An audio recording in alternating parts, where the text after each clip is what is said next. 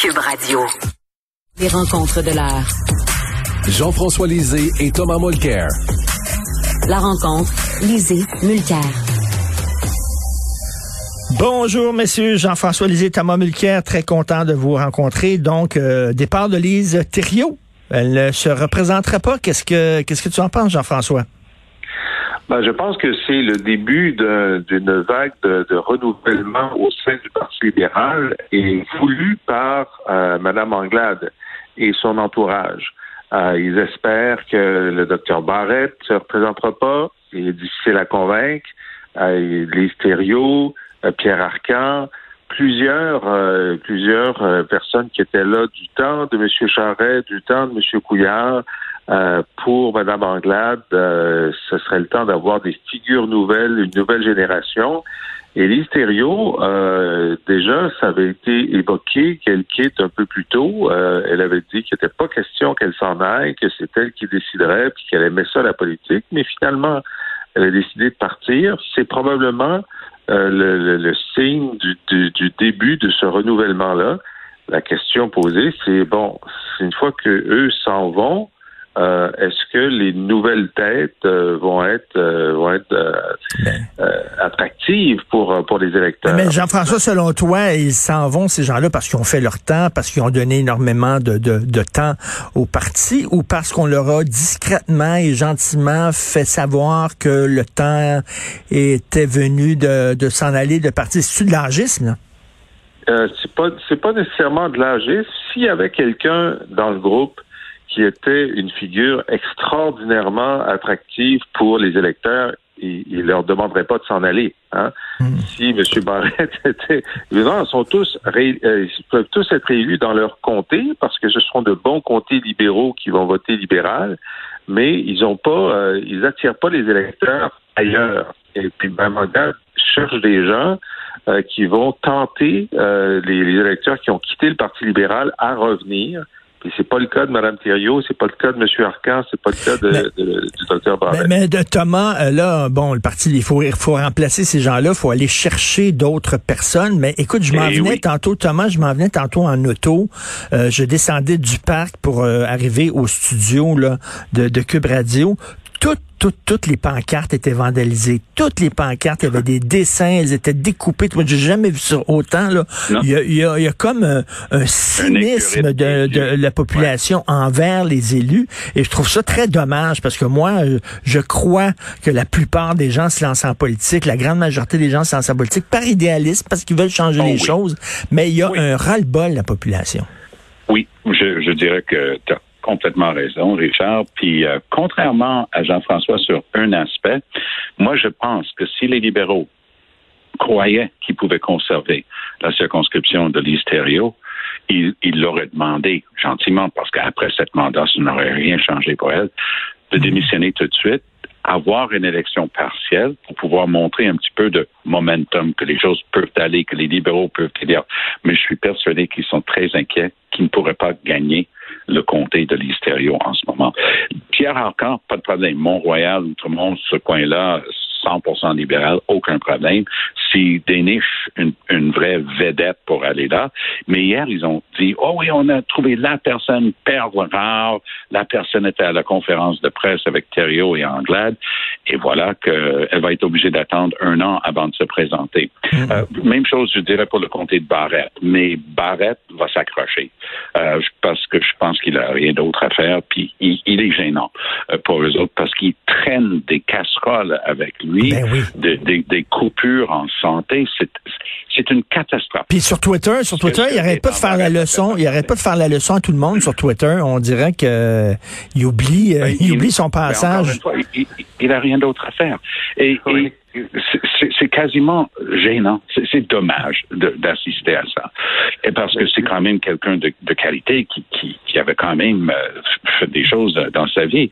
Mais s'il pensait euh, à la suite des choses, il ferait la même chose que les stéréos. Il dirait, mais euh, allez trouver une, bonne personne pour me remplacer. Mais selon toutes les indications que j'ai pu avoir de l'interne chez les libéraux, euh, lui, il a envoyé le signal qu'il est là pour rester. C'est vraiment dommage. Jean-François, est-ce que... Dominique Anglade peut pas renouveler comme ça. Jean-François, est-ce que tu trouves que c'est un gros boulet pour le Parti libéral, Gaëtan Barrette?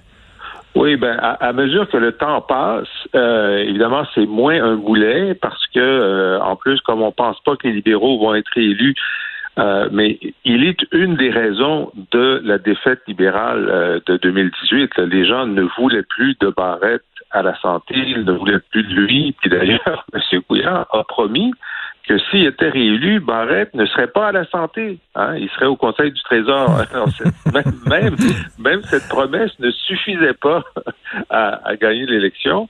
Mais sur ce que Tom dit, sur les partiels, c'est fini les partiels, là, parce que si on demandait à l'Hystério ou à n'importe qui de quitter pendant euh, son mandat, elle perdrait sa prime de départ, parce qu'on a voté une loi qui dit non, non, non, tu peux pas t'en aller pendant ton mandat et avoir ton chèque. Euh, tu as ton chèque seulement si tu restes jusqu'à la fin du mandat, tu te représentes pas, c'est bien, on te donne ton chèque. Et là, c'est pas possible euh, de, de, convaincre qui que ce soit de quitter euh, en milieu de mandat. Mais, mais euh, bon convaincre les gens de quitter, mais est-ce que je reviens à ce que je disais tantôt, est-ce que c'est difficile de convaincre des gens de se présenter en politique avec le cynisme de la population, avec les médias sociaux, lorsque tu vois la gang de coucous là, qui se brandissent des, des, des, dessins de Trudeau pendus, les gens disent, regarde, j'ai d'autres choses à faire là, que me lancer en politique. Jean-François, Moi, je dirais que c'est difficile d'avoir les jeunes à cause du fait que les jeunes sont accros aux médias sociaux et qu'ils lisent tout. Hmm.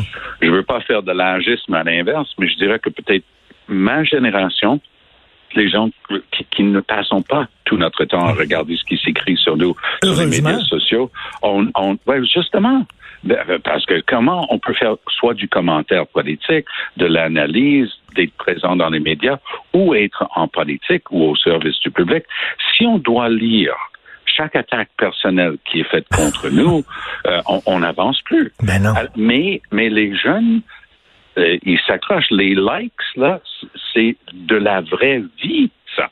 Hmm. Et, et, donc, et je pense que justement, dans ce contexte-là, il va falloir peut-être encore une génération avant de pouvoir renouveler et que les gens disent, oui, oui, ça fait partie du, toile de fond la politique, euh, les médias sociaux, mais c'est pas ça qui va déterminer si je contribue à améliorer ma société, oui ou non.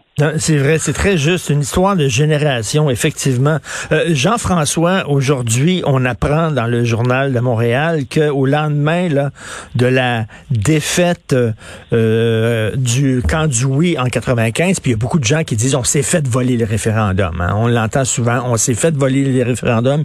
Il y a eu beaucoup d'irrégularités on se souvient le, fameux Love Fest où euh, des, des matantes de Winnipeg venaient nous frencher euh, sa rue Peel. Euh, le gouvernement pariso a songé d'annuler le référendum. Est-ce que ça aurait été une bonne idée, Jean-François?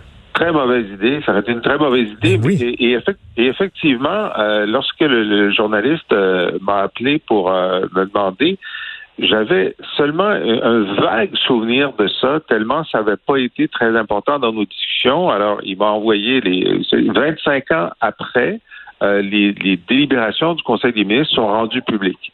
Alors donc j'ai relu euh, les délibérations du mois d'octobre et novembre 95 et euh, oui effectivement Guy Chevrette qui était responsable de, des questions des questions électorales euh, avait amené ce sujet-là. Il y avait beaucoup de plaintes qui allaient être déposées au directeur général des élections pour euh, le financement illégal de cette grande manifestation de l'amour. On sait qu'il y avait des plaintes aussi qui étaient déposées sur euh, des, électeurs, des étudiants étrangers qui avaient voté. Ça, ça, a été, ça a été en cours et ça a été ça a été jugé. Et évidemment, il y avait des plaintes, puis Tom est bien au courant de ça, sur euh, l'excès de zèle euh, d'un certain nombre de scrutateurs du oui qui avaient rejeté beaucoup euh, de, de, gens qui avaient mal mis leur X en votant non. Alors tout ça étant étant là, évidemment, pour le Parti québécois, c'était clair que la, manifestation du Love Fest était une énorme ingérence euh, dans, dans nos affaires. Ben, il y a des entreprises qui ont vraiment payé pour le transport de ces gens-là pour qu'ils viennent nous dire qu'ils nous aimaient. Air Canada, Air Canada, Canadian Airlines, euh, le Toronto Star, le Toronto Star payait pour des autobus euh, pour venir de Toronto. Alors, euh, donc la, discussion a, eu lieu, euh, puis assez rapidement, euh, dans le texte, on voit que le premier ministre dit, écoutez, c'est pas une bonne idée de faire ça, parce que on avait toujours la capacité de tenir un autre référendum.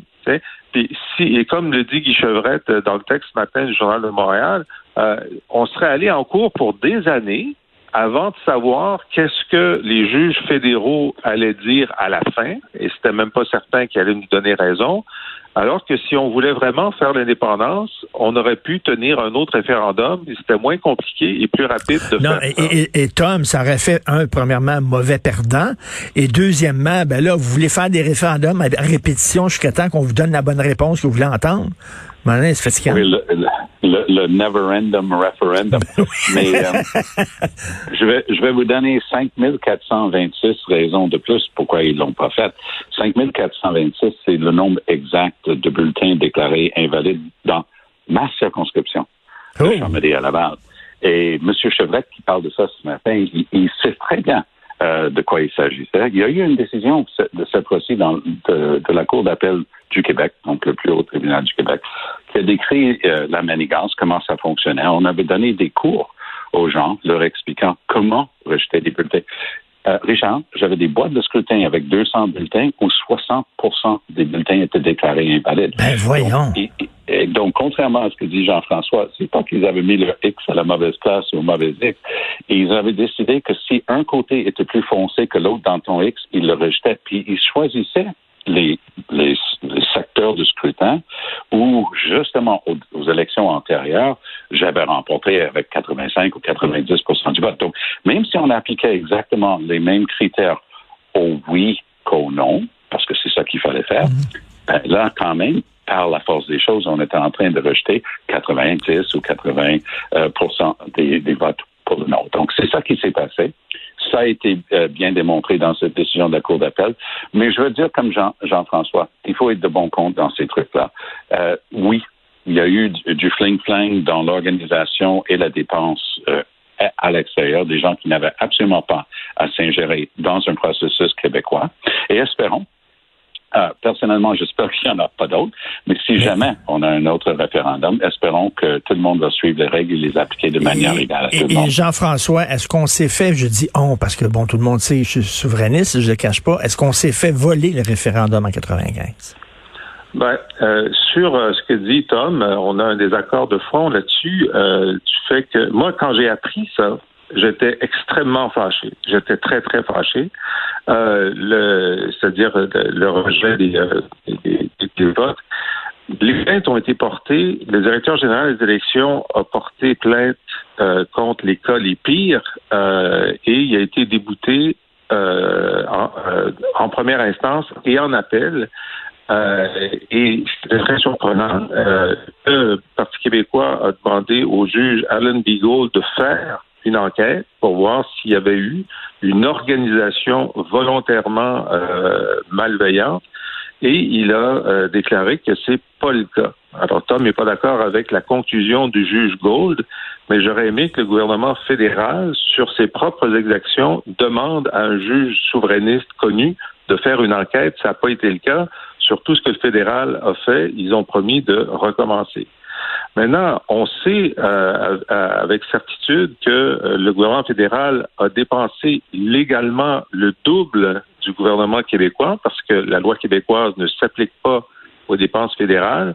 Et on sait qu'ils ont dépensé illégalement euh, 100 à 200 000 dollars. Ce qui fait qu'ils ont dopé la campagne du non.